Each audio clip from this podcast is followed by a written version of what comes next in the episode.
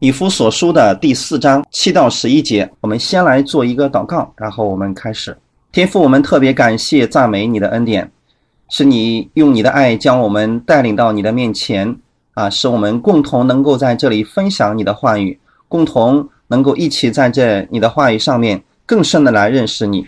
特别保守我们今天这样一段时间，使我们每一个人我们在你的里边，在耶稣基督里边，我们认识神的恩赐，我们认识到今天耶稣你要赐给我们的。所以，愿圣灵你在这个时候，你帮助我们每一个人，让我们在你的面前啊，能够放下我们原来的想法，单单来仰望你的供应，帮助我们能够在教会的服饰当中啊，能够尽到我们那个个人的义务，能够尽到我们的职分。我们先认识耶稣所赐给我们的职分，把这个时间完全交给圣灵，亲自来保守我们每一个弟兄姊妹的心。奉主耶稣基督的名祷告，阿门。好，我们先看我们今天的这个本文。本文是在以夫所书的第四章七到十一节。我们个人蒙恩都是照基督所量给个人的恩赐，所以经上说，他升上高天的时候，掳掠了仇敌，将各样的恩赐赏给人。既说升上，岂不是先降在地下吗？那降下的就是远生诸天之上，要充满万有的。他所赐给的有使徒，有先知，有传福音的，有牧师和教师。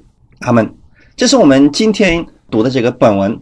我们回顾一下我们上次所分享的内容，在以夫所说第四章的时候提到了关于教会的事情，就是我们今天已经蒙召的人。我们知道，在天上神给我们预备了各样丰盛的属灵的祝福。属天的奥秘，在旧约里里边的奥秘就是耶稣基督，在基督里的奥秘就是教会。那么，当我们明白这些奥秘之后，让我们能够使用耶稣基督的这个奥秘，把它讲出来，把它用出来，使更多的人能够明白基督这样的奥秘。那么，教会的奥秘跟我们每一个人有什么关系呢？相信耶稣的人，我们都是教会的肢体。所以这个肢体呢是非常重要的。当你意识到已经信耶稣的人是你的肢体的时候，你就能够去接纳他了。就像你接纳你的手和脚这样的肢体一样，也许它并不是那么的美好，但你还是会接纳它。所以这里就提到，身体只有一个，圣灵只有一个，我们同有一个指望，一主一喜一信一神。这样的话是我们现在的肢体的一个样式。那么后面就提到了一个事情，既然我们是一个整体，不是分开的，是要彼此联络在一起的。如果手和脚分开了，它就起不到任何作用了。但是如果手和脚被这个身体连接起来的时候，它就能起到非常重要的作用。所以后面第七节开始就告诉我们一个事情：我们个人蒙恩。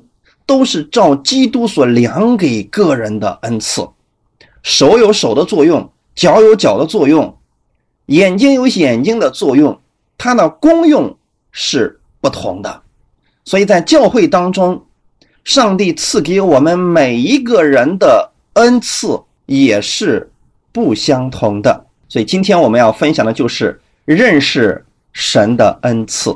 你先认识到神的恩赐，然后你才能知道神赐给了你什么样的恩赐，然后才能够用这个恩赐来服侍教会，来服侍人。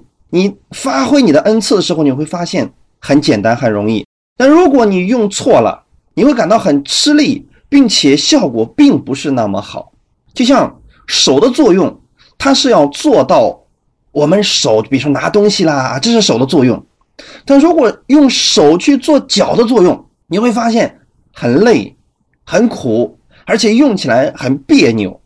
所以你要找准了你在教会当中你的恩赐是什么，然后发挥你这个肢体的功用，这就够了。别人发挥别人的功用，然后你们彼此之间连接起来，这样的话，你们彼此搭配的时候就非常的。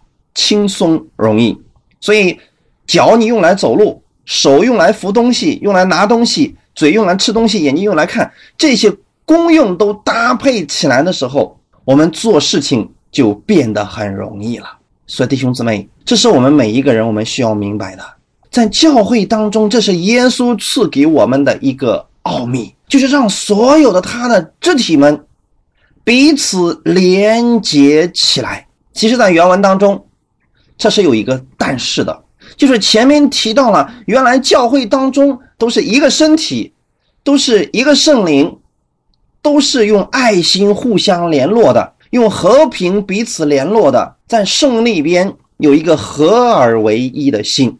前面提到是一个大的整体，然后后面说，但是虽然说我们是同一个整体，但是功用还是不一样的。这里说，神用他的恩典赐给我们每一个人的恩赐还是不一样的。我们中文圣经翻译成，都是照着基督所量给个人的恩赐。那原文当中要表达的意思是什么呢？就是这个恩典呢，是上帝赐给我们每一个人的，却是按照基督恩赐的度量啊，有一个量，量的意思是什么呢？是一个测量的工具。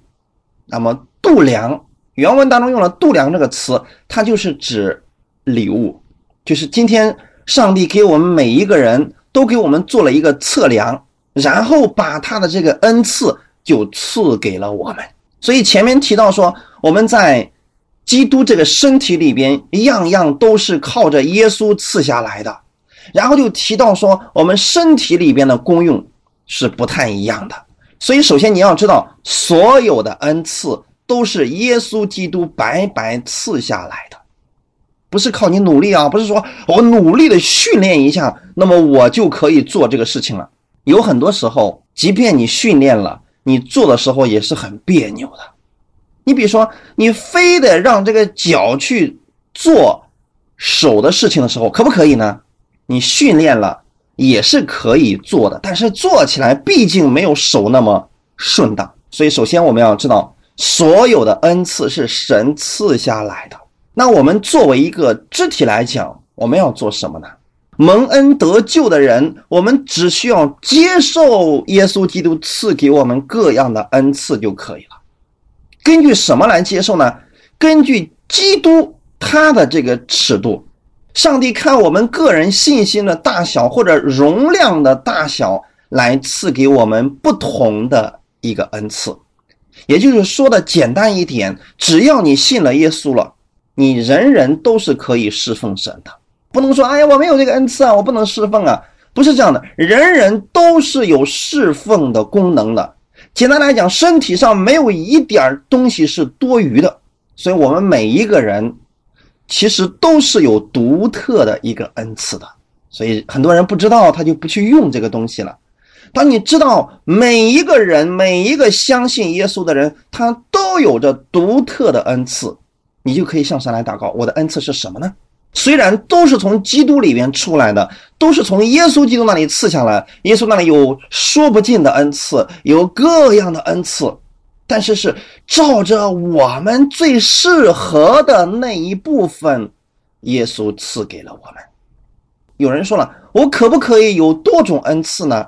当然可以了。你看保罗，使徒保罗这个人，他就有不少的恩赐，说预言啦、传道啦、讲道啦。翻方言啦，上帝的启示啊，宣教士，他有很多的恩赐。一个人他会有很多种的恩赐，这个根据什么来定的呢？根据我们对耶稣基督的认识，也就是我们里边的这个度量要先扩大了。所以恩赐都是神赏赐给我们的。既然你知道是神白白赐给你的，就没有什么可夸的。所以，如果你觉得我我的恩赐怎么这么少呀？你可以向神来祷告，来求更多的。但是多了这些恩赐的目的，我们要明白，这是我们下次要讲的内容，都是为了建立教会。所以这是基督的奥秘，就是在教会当中的。所以我们每一个人，我们首先要知道，上帝会赐给我们独特的恩赐，这是别人代替不了的东西。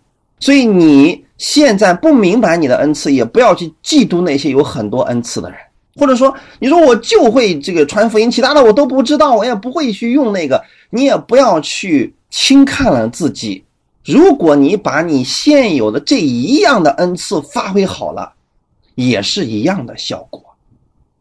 首先，我们知道恩赐是赏赐下来的，是神白白所赐的，在实际的侍奉当中，你可以不断的去用你这个恩赐，越用越熟练。所以，你如果说我现在还不知道我的恩赐，你可以先向神祷告一下。你看，在教会那样的侍奉当中。你比较乐意去做哪一样？就是恩赐它有个特点是什么呢？你愿意做，神愿意赐给你，一定是有这样一个条件的。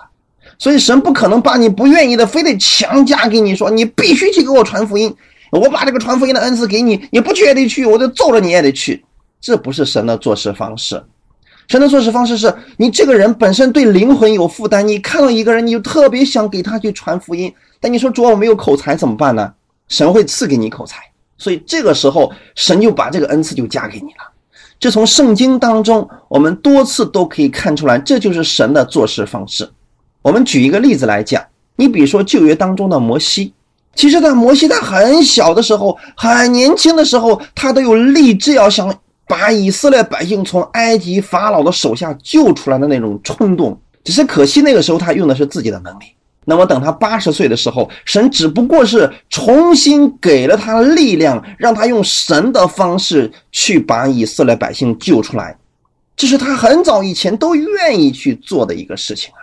所以弟兄姊妹，我们要知道一个事情就是什么呢？首先，这个人心里边已经有了这种想法，他愿意在这一方面摆上了，神才能加给他恩赐，才能够让他去做这个事情。如果他没有这个想法，神。也不会感动他去做这个事情。你再比如说旧约当中的基甸，其实他早看出来以色列百姓在受苦当中，他也特别想去拯救以色列百姓，可是他没有能力。那么神说：“我会加给你力量，我会与你同在的。”所以神首先使用的是什么样的人呢？你愿意为主来付出的人，愿意去侍奉的人。所以我刚才一开始说了，说每一个人我们都有神赐给我们独特的恩赐，关键就在于。你愿不愿意去侍奉神？有人说：“哎呀，拉倒吧，我这一辈子我就想当个平信徒就得了，呃，能进天国就够了，我也不想去侍奉，不想去呃为主摆上什么。”所以你即便有恩赐，也显不出来而已，弟兄姊妹。所以首先我们要知道，个人蒙恩都是照着基督所量给我们个人的恩赐。你首先愿意了，神就让这个恩赐发挥出来。所以我愿意今天听到的你。如果你愿意侍奉神，这本身是一个极其蒙福的事情，上帝要给你赏赐的。将来你要得到的是那些不愿意摆上的人他们没有的一种赏赐。所以，如果你愿意摆上了，那么神一定会给你能力，让你去做这个事情，不是靠你自己的能力，是神所赐下来的一种他的能力。哈利路亚。第八节。这里说，所以经上说，他升上高天的时候，掳掠了仇敌，将各样的恩赐赏给人。在原文当中的意思是，他既然已经升上了高处，就掳掠了仇敌，然后把恩赐给带来了。弟兄姊妹，当耶稣基督战胜魔鬼的时候，他就把恩赐给带下来了。带下来给了谁呢？给了教会，所以你是教会的一部分，也就是肢体嘛。所以神也把各样的恩赐都赐下来，就带给了教会。那么这个其实它是有一个背景的啊，就是说以色列人他们在过去的时候看东西、想东西，跟我们中国人是有点区别的。他们看到这一段字的时候，他会想起一个事情，一幅图画。什么样的图画呢？就是古时候征战。得胜的时候，这个得胜的这个首领啊，他掳掠了仇敌以后，他把他所掳掠回来的掳物和俘虏带回来，然后把这个财物啊就分给士兵和百姓。所以士兵和百姓都在家里边等着这些战士们上战场去了。当他们打了胜仗以后，就带回来了许多的掳物，然后这些掳物呢就会分给百姓。这样的一段话，就是指着基督他战胜了魔鬼。那么，耶稣在什么时候战胜魔鬼了呢？在十字架上。所以，当耶稣基督战胜魔鬼以后，他就掳掠了仇敌，他把过去魔鬼从亚当手里所抢走的所有的东西都给掳掠回来了。掳掠回来以后，给了谁呢？给了教会。所以，你是知道你是教会的一部分，也就等于说给了你。你比如说，你是一个练武的，你比较擅长于使剑。那么他从战场上掳掠了剑以后，他会给你剑，啊，如果说你善于使用弓，那么他从战场上掳掠回来弓以后，他会给你弓，因为你在这一方面是擅长的，你愿意在这一方面去发挥它的作用，所以现在你是教会的一份子的时候，也就是肢体的时候，耶稣基督他升上高天，就代表他已经得胜了。他把所有过去魔鬼都偷走的东西，约翰福音第十章第十节说：“盗贼来就是要偷窃、杀害、毁坏。”那么过去他从亚当手里骗走了这个世界的管理权，骗走了很多的东西，给这个世界造成了灾难。当耶稣基督他升上高天的时候，就把这一切的权柄都夺回来，然后赐给了教会，等于说。那么现在你拥有的是什么呢？你拥有的就是耶稣基督的生命，他那个丰盛的生命今天就在你的身上。这个丰盛的生命怎么理解呢？就是耶稣基督各样的恩赐今天要赏给教会了，他已经把它分给了教会。所以在教会当中，我们其实是不一样的一群人。那么他引用的这段经文是诗篇六十八篇十八节的内容。诗篇六十八篇十八篇说：“你已经升上高天，掳掠仇敌。你在人间，就是在悖逆的人间受了贡献，叫耶和华神可以与他们同住。”其实这段经文指的是我们的耶稣基督啊。当耶稣基督升上高天的时候，代表他已经掳掠了仇敌，他在人间的时候已经得胜了，然后做了一件事情，叫神今天与我们同在了。所以，耶稣基督的十字架是我们得胜的保证。今天你不是努力去跟魔鬼征战，今天有很多人说我们要努力去跟魔鬼征战呀，我们要踩死魔鬼，我们要使劲跟魔魔鬼去去每天跟他耗着，非得把他给耗死不行。其实是错误的一种说法。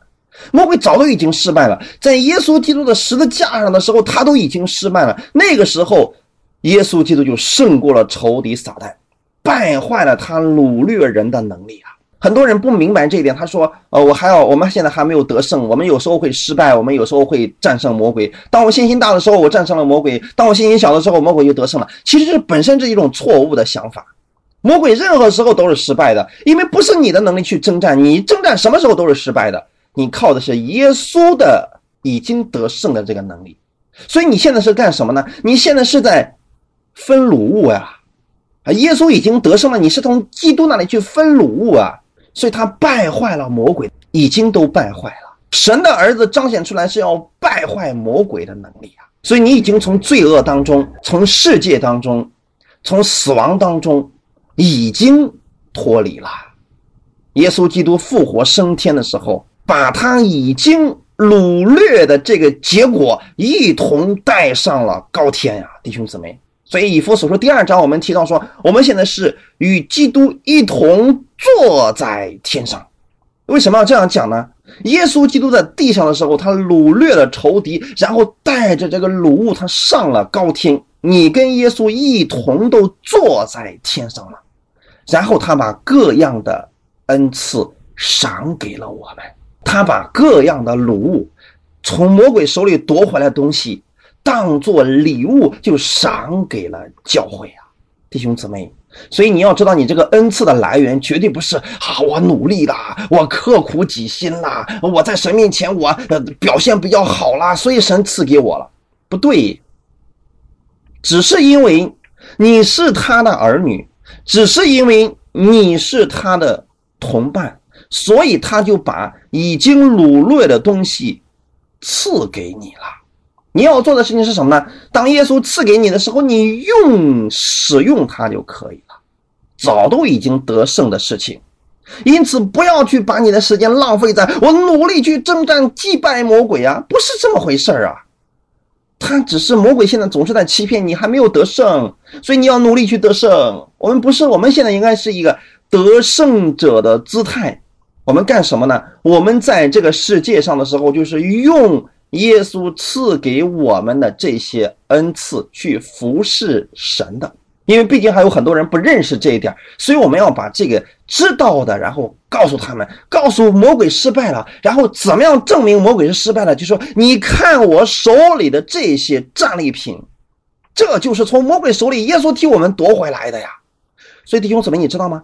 当你说我奉主耶稣基督的名命令你身上这个疾病离开你，你是用耶稣赐给你的这个战利品命令这个人身上魔鬼的势力从他里边出去，对吗？所以这个时候，你看魔鬼不得已就得离开了。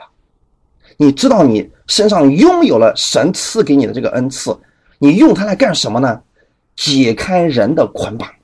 因为很多人还是被欺骗当中，说我还没有得胜啊，我还在努力的，还在捆绑当中。你去了之后，拿着你的战利品，告诉他。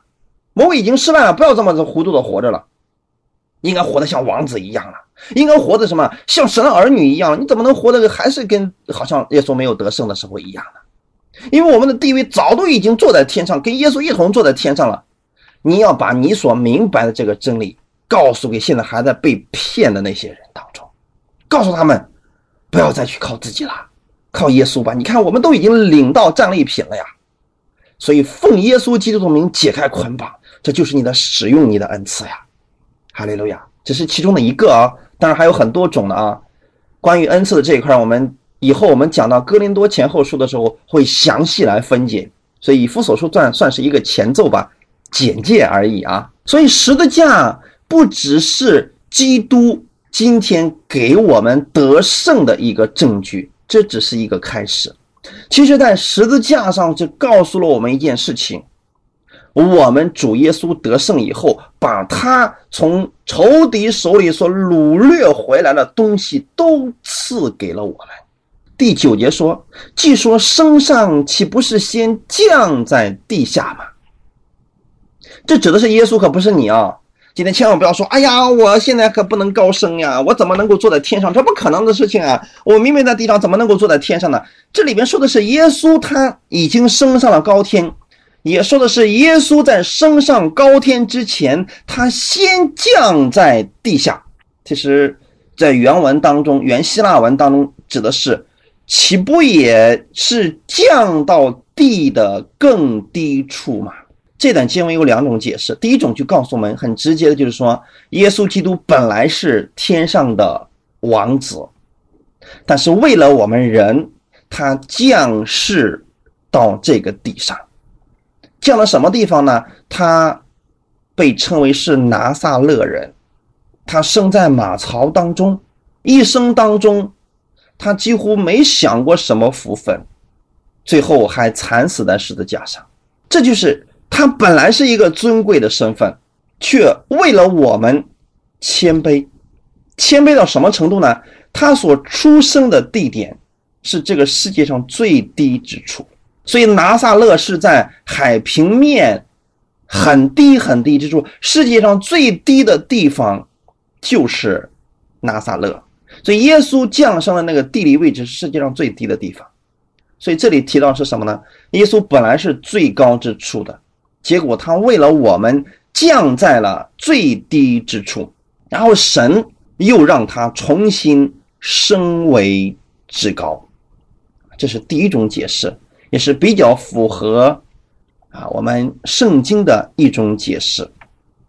那么原文当中，它用的是更低之处。那么地下呢，其实还有另外一种解释是什么呢？有人说这里指的是耶稣基督降到了阴间啊，是指他去了阴间掳掠了仇敌啊，是将阴间里边那些有信心的人。相信旧约里边相信弥赛亚的那些人带到了天上，所以这是另外一种人的理解，就是认为耶稣在这里指的是降到了阴间。但是我不太同意这种说法，原因是什么呢？这段经文其实简单描述的是耶稣基督降世为人时的卑微的身份而已。这个卑微的身份是耶稣降到十字架的时候，他卑微的身份达到了极点。这是在《腓立比书》的第二章第八节里面，你告诉我们说他他存心谦卑，以至于死，且死在十字架上。十字架上是他最卑微的地方，是他最贫穷的地方。为什么呢？一无所有了，所有的人都离开他了，所以那个时候是他最卑微的时候，所有的世人都看不起他，然后天父还离开他了，因为那个时候他承担着我们世人所有的罪，所以那才是他最低点的地方。所以基督的救赎绝对不是到了阴间才完成的，基督的救赎就是在十字架上的时候就已经都完成了。所以很多人说，这里指的是他掳掠仇敌，指的是耶稣降到了阴间了。其实耶稣降到阴间不说明什么，他真正的救恩的完成是在十字架上就已经完成了，绝对不是说在十字架上耶稣还没有完成，然后呢他降到阴间以后，然后才算完成了，不是。耶稣基督的救恩就是在十字架上就已经完全了。所以很多人他理解这段经文，说是到了阴间的时候，就是十字架上的救赎不完全，必须加上降到阴间才完全。这这种说法是有点牵强的，所以我们我并不愿意采纳这种说法。所以我更认为的是什么呢？这段经文说，既说升上，岂不是先降在地下吗？指的是耶稣基督在这个世界上降到了最卑微之处。然后呢，神就在十字架那个地方让他谦卑到了极点，最后死了。死了以后呢，神让他重新升为至高。当他升上去之后，他是带着鲁物，带着权柄，带着各样的得胜，回到了天父的右边。等他回去以后呢，他就把这些恩赐全部都赐给了我们。把这些战利品全部都赐给了我们，这是每一个今天相信耶稣的儿女，我们都应该明白的一种权柄，一种力量。你知道耶稣那里已经有了丰盛的生命，然后他把这个已经留给了教会，啊，不是不是带走了啊，不是留在天上了啊，他留在了教会。所以在教会当中，你去服侍神的时候，这各样的恩赐的能力就会彰显出来。感谢赞美主。第十节说：“那降下的，就是升远升诸天之上，要充满万有。这里指的也是耶耶稣基督啊。耶稣基督在得胜升天以后呢，他就把恩赐赐下来，借着谁呢？借着圣灵。弟兄姊妹还记得吗？耶稣去了，然后保惠师就下来了，然后圣灵。”开始在信徒身上做工，所以今天各样属灵的恩赐，它都是从圣灵里边发出来的，都是借着圣灵在运行的。如果你不了解圣灵的做工的话，你很难去使用这个恩赐呀。这些恩赐赐下来的目的，就是为了建立基督的身体，就是教会啊，弟兄姊妹。然后说，要充满万有。这个能力就是充满万有的，指的就是我们的圣灵啊。教会的能力充满万有，圣灵的能力充满万有，所以建立基督的身体与充满万有是绝对有关系的。你的恩赐强大到什么程度呢？在任何地方都可以彰显出来的，这叫充满万有啊。如果今天你拥有了医治的恩赐，你不能说这个医治的恩赐只能在我们教会使用啊，然后到了别的地方就不管用了。这种说法是错误的，弟兄姊妹。很多时候，我就听一些人在讨论这个事情，说：“哎呀，你不知道呀，这个魔鬼是分片的呀。哎，在山东的这个魔鬼啊，他不能跑到上海去啊。所以到了上海之后，这个魔鬼就没什么能力啊。是上海的能力，本地的魔鬼那个能力比较大呀。那么恩赐也是这个样子的呀。你在山东得到了上帝的恩赐医治的能力，到了上海就不管用了呀。其实这就是人的一种想法。”什么叫做充满万有呢？就是耶稣基督所赐给你的这个恩赐，你在任何地方都可以使用的，这是充满万有的那个圣灵所充满的能。今天你拥有这个恩赐了，在中国可以使用，到了美国照样可以使用，就算你到了月球上也可以使用了。弟兄姊妹知道吗？不分地区的呀，这才叫充满万有的。哈利路亚，圣灵的能力啊，弟兄姊妹，所以千万不要被魔鬼给忽悠了。魔鬼告诉你：“嘿，你这能力啊，就在你们本地可以用啊，到这儿就不管用了。这魔鬼的能力可大了，你那个恩赐就不管用了。其实不对，我们用的不是我们自己的能力啊，这个跟证不一样啊，是吧？在你中国考一个证，到国外不管用，不承认了，你就不能用这个证了，这是完全不同的啊。你现在用的这个恩赐是非常强大的，是充满万有的，在世界的任何一个地方都是可以使用的。”哈利路亚！就算有一天你说啊，你去这个呃原始部落去传福音了，照样可是使用的，弟兄姊妹，这就是耶稣赐给你的能力呀，充满万有的能力呀。那么讲了这么多的时候，弟兄姊妹是不是想知道说啊，那我们今天究竟上帝赐给我们什么样的恩赐呢？我们先来说一点关于。职分方面的恩赐，好，我们看第十一节。第十一节说了，他所赐的有使徒，有先知，有传福音的，有牧师和教师。我先给大家读一下原文的这个意思。原文的意思是，他所赏给的有众使徒，有众先知。有众传福音的，有众牧师和众教士。为什么要这么说呢？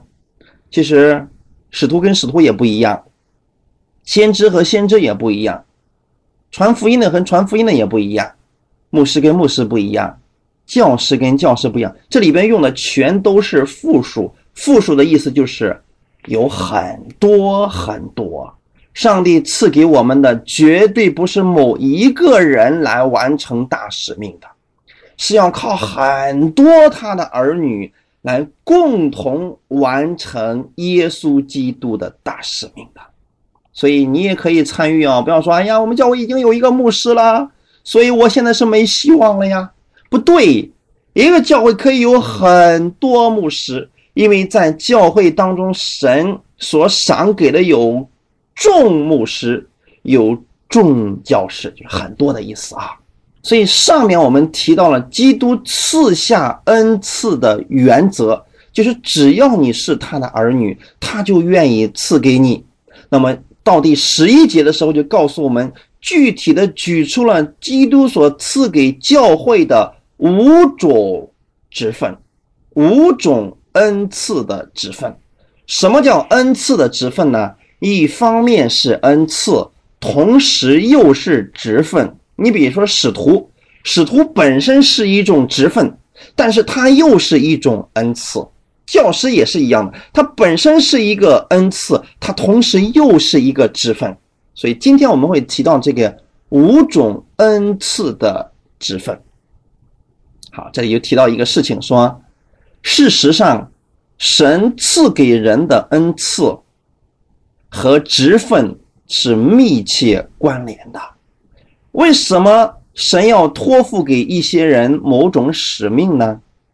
今天你有一种负担，哎，你说不知道为什么？我看到灵魂，我就想去给他讲一讲关于耶稣的。我看到医院里边有这个得病的人，我就特别想把福音传给他。你有这种负担，对吗？可以说你有这种托付，这种托付是神赐给你的。你比如说，有一些人说：“哎呀。”不知道为什么，我就特别想去当宣教士。我看到国外那么多的人，他们都在战乱当中啊，我就特别想把基督的这个福音告诉他们。这是一种使命，这是一种托付啊，不是你自己愿意的，是圣灵在我们里边动工了，然后把我们里边的这种托付给激发出来了。那么带着这种使命，如果没有恩赐，你做不了。你比如说，我特别愿意去传福音的，可是你一传福音，别人就讨厌你。你跟别人一说话，别人就讨厌你，这也不行。他是需要有恩赐的，这个恩赐的能力就是完成你的那种托付的。我不知道这样讲大家能明白吗？当你有某一种使命、某一种托付的时候，如果你靠自己，一定是失败的；但是如果你靠的是神的能力，就一定是成功的。摩西在很年轻的时候，在四十岁的时候，他就特别想把自己的百姓从埃及拯救出来，因为他听说了，听他母亲说起来，他是一个以色列人。那么呢？他既然是一个以色列人，然后呢，他又看到他的百姓、他的同胞们都在埃及法老的皮鞭下生活，他看到他的同胞，他心里就难受。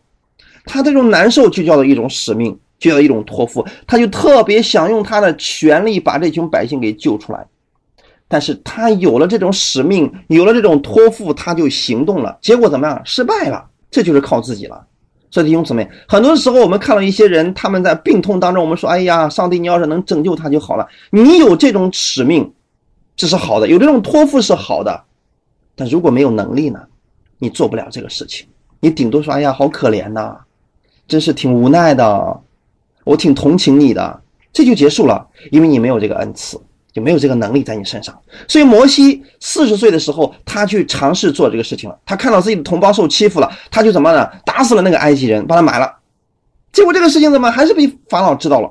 结果他就逃跑了，因为他靠的字是自己的能力。这个时候，摩西实际上已经有托付了，已经有了使命了。什么使命呢？把自己的百姓从这个皮鞭下，从这个奴隶当中拯救出来的这种使命了。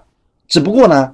现在还没有能力，弟兄姊妹，直到摩西八十岁的时候，上帝亲自找到了他，说：“摩西啊，摩西啊，我现在要你去埃及把我的百姓救出来。”这个时候，摩西说：“主，我不能，我做不了。”呃，其实他知道自己做不了，他说的是实话，说我已经努力过了，其实我失败了，我年轻的时候都做不了，我现在是个老头了，什么都不能了，更做不了了，所以我不去，我拙口笨舌，现在口都不会说话了。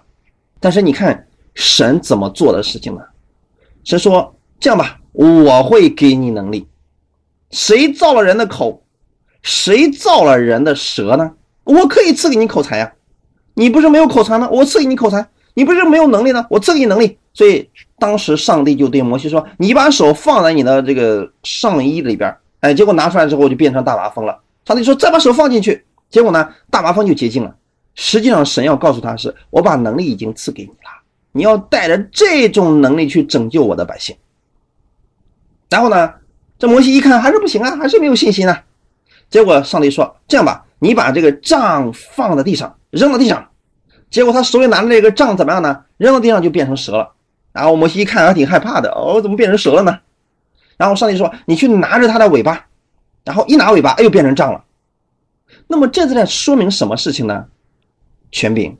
上帝的权柄已经给摩西了，所以上帝的意思是什么呢？你现在不要靠你自己的能力，你跟四十年前的你已经不一样了，你现在要靠的是我的这个能力啊，所以你拿着我的这个能力去吧。呃，摩西还是磨磨唧唧，你爱爱让谁去爱让谁去，我不去，我不去，我不去。上帝说了，好，你去找你哥哥亚伦，让他当你的口。弟兄姊妹，这就是团队的力量，这也叫同工啊。摩西毕竟是个人呐。就算他有使命感，就算神恩赐已经赐给他了，可是他还是害怕，啊，所以他说：“神说好吧，我给你给你个同伴吧，你就跟亚伦一块去吧。亚伦就他嘴巴能说，就让他说，你就光施行权柄就好了。”哎，结果呢，兄弟两个一起上路啊，然后呢，二人作伴啊，哎，就在法老面前就不害怕了。弟兄姊妹，其实这里边告诉我们的也是一样的。如果你说主啊，我不能呀！你看我现在我家里边有病人了，你说我怎么办呢？上帝，你救救我呀！你帮助我呀！你可怜我呀！我们很多时候就这个样子在神面前祷告啊。神要告诉你，你手里拿的是什么？你有没有用我的名字？我耶稣基督的名字已经赐给你了呀！你为什么不使用啊？为什么在这哀求啊？很多时候我们不明白。其实这个能力已经赐给我们，这个恩赐已经赐给我们了。当神让你去完成他的那种使命的时候，他已经把你所需要的能力，我们简单来讲，你所需要的恩赐已经都赐给你了。所以，如果你领受这个医治的恩赐，你就去用这个医治的恩赐去医治病人好了。如果你用了教导的恩赐，就用这个能力去教导别人就好了。如果你拥有了什么劝勉的恩赐，就把那些在软弱当中的人劝勉出来，让他们重新站立起来。你去做一定行，别人做不一定行，你做一定行，因为神给了你这种恩赐。所以神给某某一个人某一种恩赐的时候，就是要让他在某一方面来完成神的嘱托，也是需要一个团队的，肢体之间互相合作的。你说我我在这方面行，我在那方面不行，所以需要各样恩赐的人一起互相来搭配的，因为我们都是从神领受了属灵的这种恩赐，然后用这个恩赐来证明神的这个嘱托，弟兄姊妹，所以当你知道你是某一种职分的时候，你就用这种职分去侍奉神。简单来讲。就是服侍教会，你比如说某一个弟兄，他拥有教师的这种恩赐，那么他就用这种恩赐去侍奉神，去教导话语，这就够了嘛？啊，用这样的恩赐，你给别人讲解圣经，一定会比其他人要更深刻、更明了、更简单。这就是恩赐，别人说半天没搞明白，你一句话说明白了，哎，这就是一种恩赐啊。一样的，传福音的也是一样的啊。别人巴拉巴拉巴拉给别人说半天，他没明白是怎么回事，你就说信耶稣吧，哎，这个人好，我信。你看，这就是一种恩赐，就是说别人看到你，你一句话就能解决的问题，别人说很长时间发现作用不是太大，这是需要有一种恩赐的。哈利路亚啊！当然，我们要找准我们自己的。领受的恩赐究竟是哪一方面的？今天会提到五种恩赐啊，五种职分啊，你会对照一下，看你的职分究竟是属于哪一种的，然后在这一方面去晋升，去在神面前在这一方面去祷告，然后你用的时候就非常的容易了。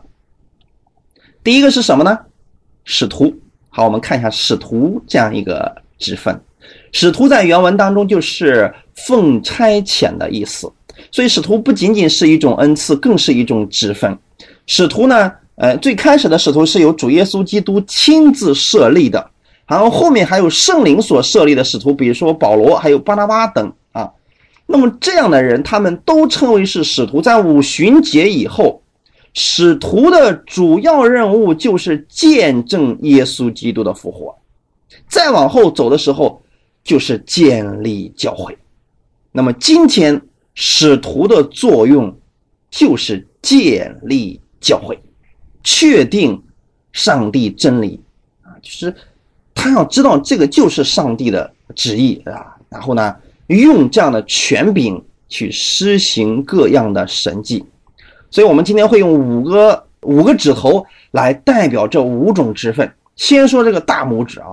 大拇指你可以理解为这个使徒，那么大拇指它不是说大拇指比较特殊，呃，大拇指呢它也不是居中的位置，但是它有一个特点，就是非常的重要，它是被设计用来完成手的全部功用和能力的，所以使徒的作用也是这样的，使徒在行政管理方面运用，它要跟先知一起来搭配的啊。然后呢，他就把这个时候教会所适用的一些话语，或者说这个时候教会所存在的一些问题，然后使徒和先知发现了，然后由教师来讲出来，然后由牧师来管理。所以你会发现这五个它不能分开的，就像人的一个手一样，你不能只留下大拇指，他什么都做不了啊。必须是连接在一起的，但是大拇指非常重要啊！首先我们要看到大拇指这个使徒的这个职分是非常重要的，它主要就是在属灵的根基上给你一个清楚的引领啊！所以说使徒主要是在哪一方面起作用呢？在医治方面、信心方面、神迹方面、智慧的言语方面，还有辨别诸灵、发预言这方面，它是来运作的。在现代教会当中，他们主要是负责发展，还有建立团队、建立教会、启动教会，然后分赐各样的恩高给其他的信徒。弟兄姊妹，发现没有？这个很重要啊！使徒他是非常重要的一个部分是什么呢？他会把各样的恩赐啊、恩高呀，然后分给弟兄姊妹们，然后呢，让这些人干什么？成为宣教士，成为建立教会的人。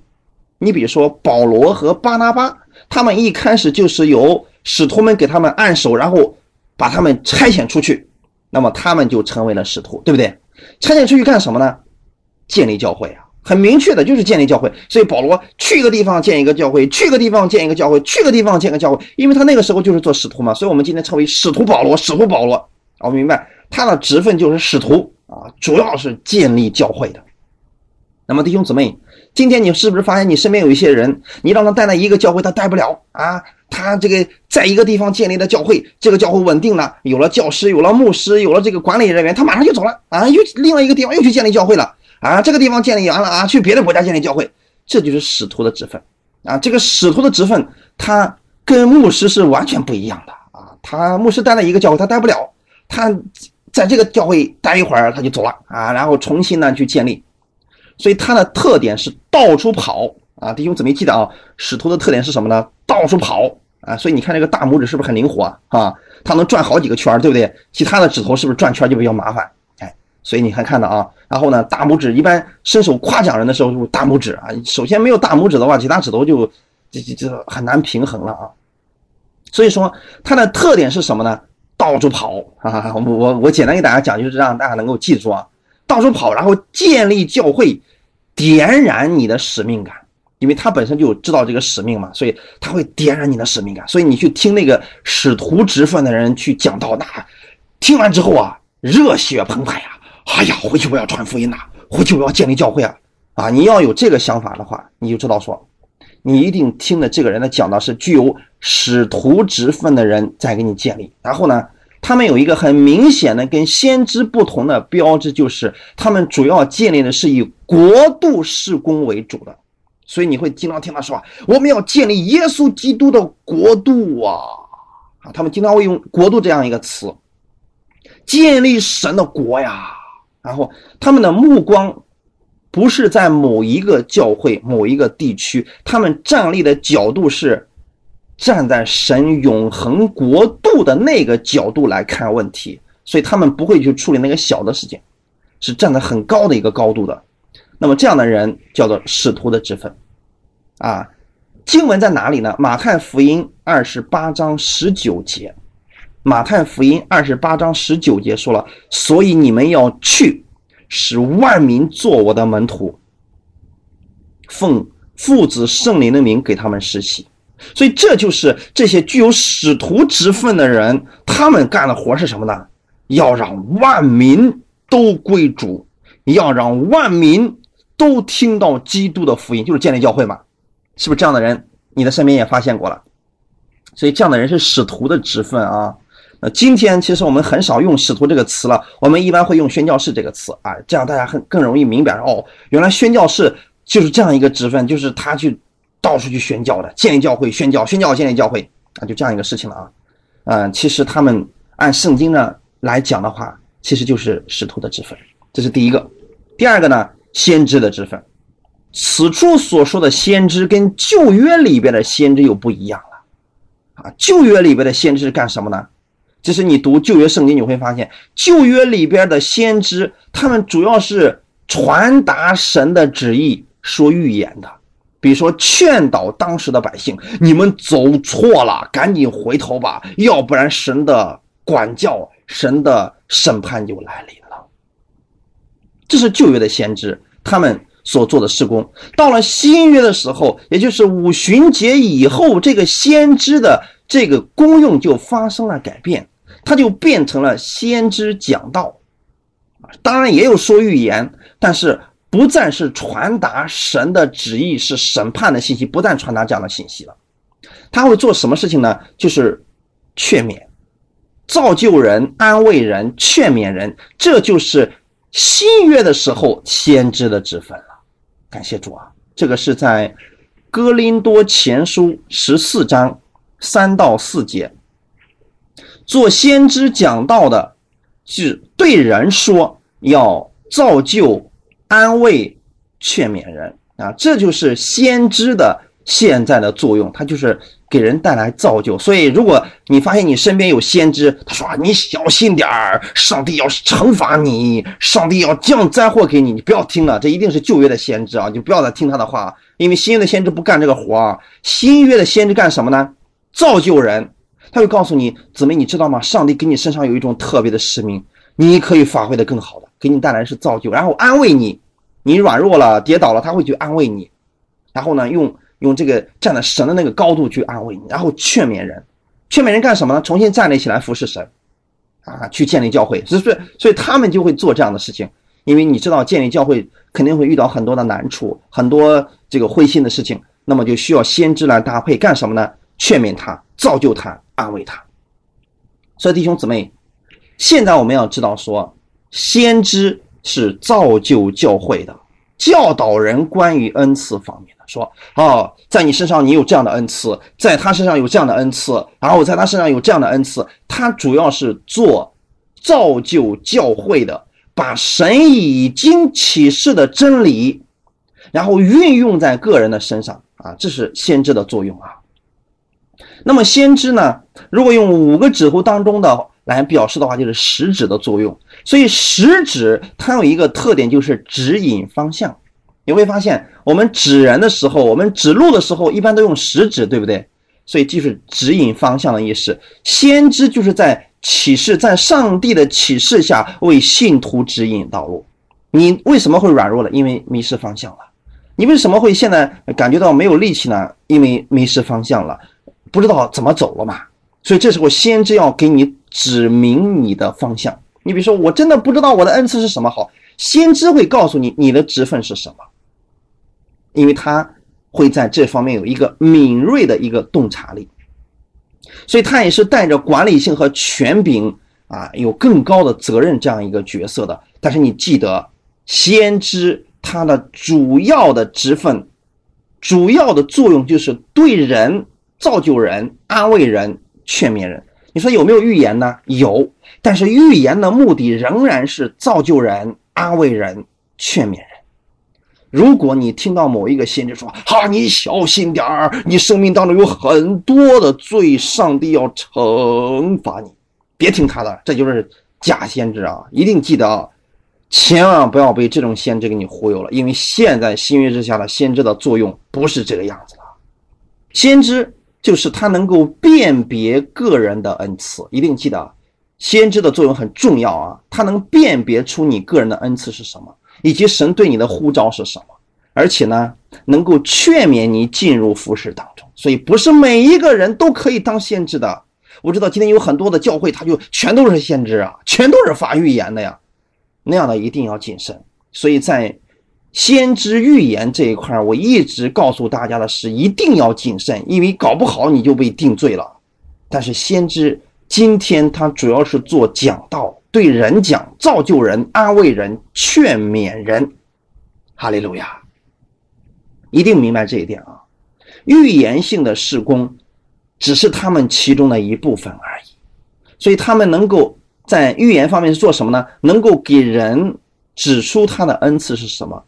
辨别诸灵，这是先知做的事情。他们做的是教会性的施工，就是在教会当中去这个帮助人。你比如说，刚刚建立的一个教会，这个教会现在需要什么？需要各样的恩赐都彰显出来。那么我们又发现不了，我们怎么办？好，先知过来之后告诉你，你是讲道的，他是劝勉的，他是做执事的。好，这一旦被建立了，这个教会的各样的职分就建立起来，就很容易了，对不对？第三个是传福音的。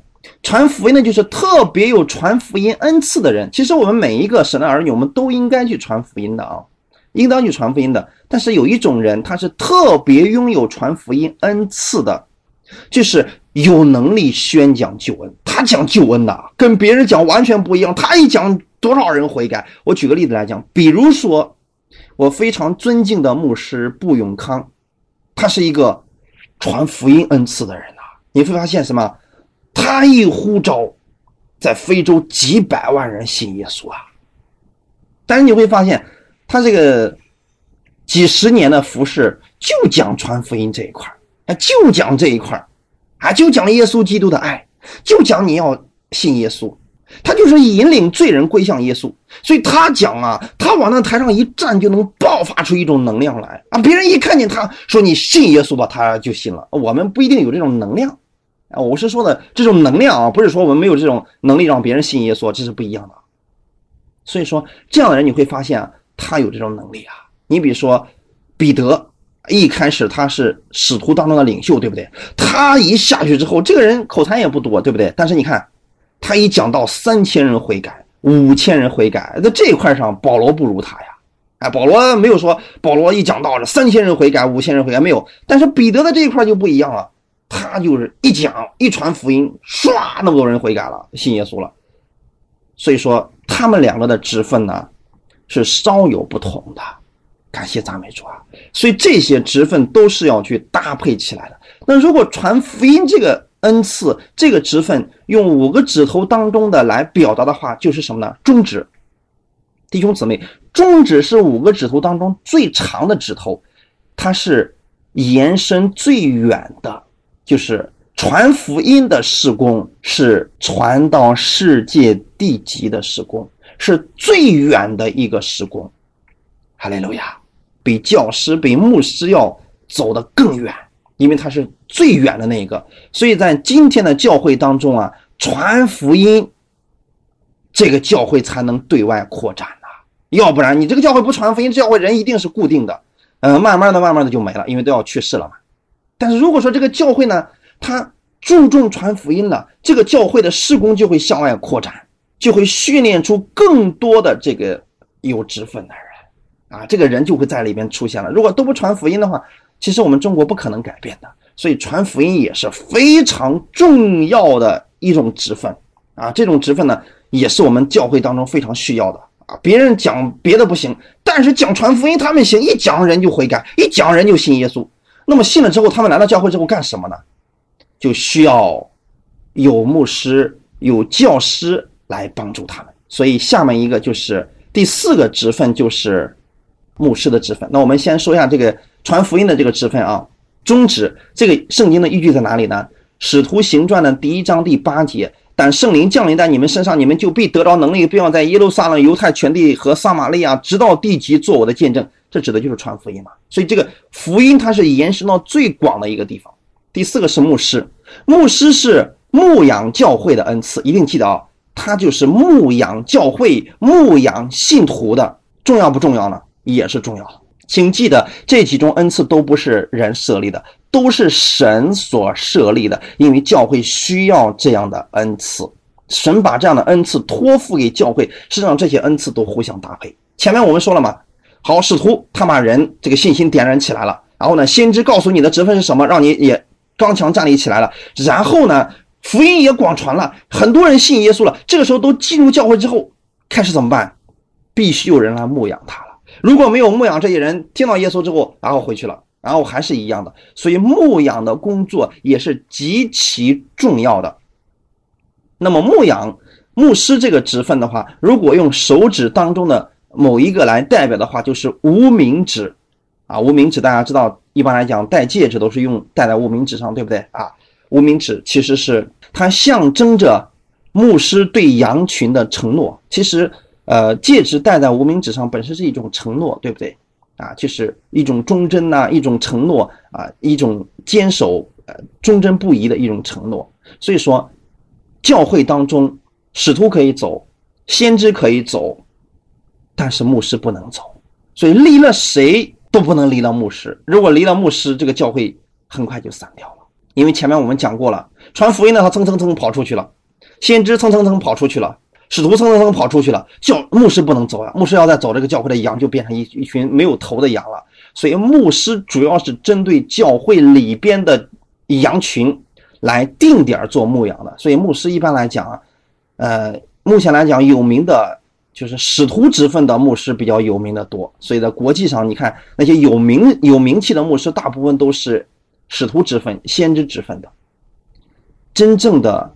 在教会当中默默无闻的服侍信徒的这些牧师，就像无名指一样，他们在神的面前默默无闻的付出，就为了这个教会的信徒建立小组啊，或者说去探访啊，去关心呐，这些人都是默默在付出的，他是以当地的教会为主的。所以弟兄姊妹，牧师非常重要，你需要委身于一个教会，然后让这个牧师来帮助你，因为他的职分就是这样的。可能这个牧师名气并不是很大，但你记得他的职分就是牧师，就是做牧养的，做为你祷告啊。咨询你啊，他有什么问题，他会去帮助你的，做服侍工作的。彼得前书第五章二到四节说：“勿要牧养在你们中间神的群羊，按着神的旨意照管他们。”弟兄姊妹，记得是照管啊。然后说，不是出于勉强，乃是出于甘心；也不是因为贪财，乃是出于乐意；也不是辖制所托付给你们的，乃是做群羊的榜样。到了牧长显现的时候，你们必得那永不衰残的荣耀冠冕。所以牧师在地上的时候。他照了一个教会，他很少能得到人的这个外界的这个关注，但是上帝却要赐给他永不衰残的荣耀冠冕，哈利路亚！所以牧师非常重要，对不对？最后一个是什么呢？教师，教师的作用跟牧师差不多，但是又又有区别啊。教师的作用就是，如果用。啊，我们简单来讲，他的职分是教导人明白圣经，有解经的恩赐，能够造就信徒学习去如何侍奉主。你比如说，保罗、巴拿巴在没有受到圣灵差遣之前，他们就在安提安的教会当中就被称为是先知和教师，主要是训练信徒去侍奉主。弟兄姊妹，前面告诉你，前面那些职分告诉你是这个职分的，但是必须有人训练你，通过圣经来训练你如何去做。这是由教师来来做的，所以这几个职分都非常重要啊，少了一个都不行，啊，如果说教师里边一个教会里边光有先知和使徒，他们只有火热的心，具体该怎么做他们不知道，对圣经不扎实，他们摇摇晃晃，一遇到问题可能就跌倒了。但是，一旦有了教师这个职分之后呢，他会在真理上让你扎根，所以这个教师如果用五个指头来表明的话，就是小指头。虽然是最小的指头，但是却能够给你提供平衡。你把小指如果砍掉的话，这个人就失去平衡了。所以教师重要不重要呢？太重要了。一个教会当中没有教师，这个教会是不平衡的，就是忽高忽低，忽热忽冷。然后呢，突然想干啥干啥，突然不想干就全散伙了。教师教会当中就会流动性非常大。但是，一旦说这个教会有教师在话语上扎根的话，这个教会是非常稳定的，因为他会让人。通过圣经来认识主耶稣，并且在生活当中去运用它，用神的权柄去生活，这是不一样的。这群人出去之后是很扎实的，他的信仰是稳固的。弟兄姊妹，如果用我们现在国家当中的话，就是他属于我们现在的教育部啊，那老重要啊。你看每一个国家的教育部都是很重要的，对不对？就像一个教会的一个一个呃一个公司的培训部门一样，没有培训部门，这教会这个公司这个教会这个国家是长久不了啊。说弟兄姊妹，教导工作看起来很小，极其重要啊，弟兄姊妹。所以说你会发现这五种职分呐，每一个都不一样。格罗西书第一章二十八到二十九节。哥罗西书的第一章二十八到二十九节说了，我们传扬他是用诸般的智慧劝诫个人，教导个人，要把个人在基督里完完全全的引到神面前。我也为此劳苦，照着他在我里边运用的大能尽心竭力。这是教师的作用。教师作用就是劝诫人，用神各样的智慧，各样的智慧去劝诫人、教导人啊。这个比。要比那个先知、先知、使徒不一样，使徒就是你要有神的国度胸怀啊啊，他会用这一方面去教导。但是呢，教师不是这样的，教师会用神各样的智慧，让你认识他。所以我的职分是教师的职分，所以我会从圣经各样的角度告诉你们神的爱、神的能力、神的大能，然后用各样的能力告诉你神的权柄，让你在生活当中去运用。这是教师跟其他的不一样之处，就在这里，弟兄姊妹。所以，我们看到这五种之分，就相当于人的一只手里边的五个指头一样，必须联合起来，必须互相帮助，你才能够握紧东西。你要拿一个东西，光用大拇指拿不起来；你要去呃爬山的话，呃用手去爬的话，用一个指头你爬不上去，必须五个指头同时用力，同时协调，才能发挥最棒的。所以，一个健康的教会一定是有这五种职分共同协作。共同来一起在一块儿合一，这个教会就是健康成长的教会。哈利路亚！所以，我们今天就讲到这里。上帝祝福大家，我们一起先来做一个祷告。天父，我们特别感谢赞美你，谢谢你今天让我们认识这属灵的恩赐。耶稣基督他掳掠仇敌以后，将各样的恩赐就分赐给了我们。所以今天我们已经得着了基督那各样的恩赐了。我们愿意用我们这样的恩赐在教会当中服侍。天父啊，请你帮助我，让我认识到我的恩赐，并且能够在我现在的教会当中去服侍你，让我能够成为这五个指头当中的一个，去跟别的肢体互相搭配，那共同。建立耶稣基督你的教会，使更多的人看到耶稣基督的大能。请使用我，主要我在这里，请使用我，我愿意成为你的器皿，被你来使用。谢谢耶稣如此的爱我们，特别祝福今天听到的每一个弟兄姊妹。上帝把各样的恩赐加给你的教会，加给你，让你拥有他的能力、智慧去。见证耶稣基督，使更多的人回到耶稣基督里边。感谢赞美主，荣耀归给我们在天的父。奉主耶稣的名祷告，阿门。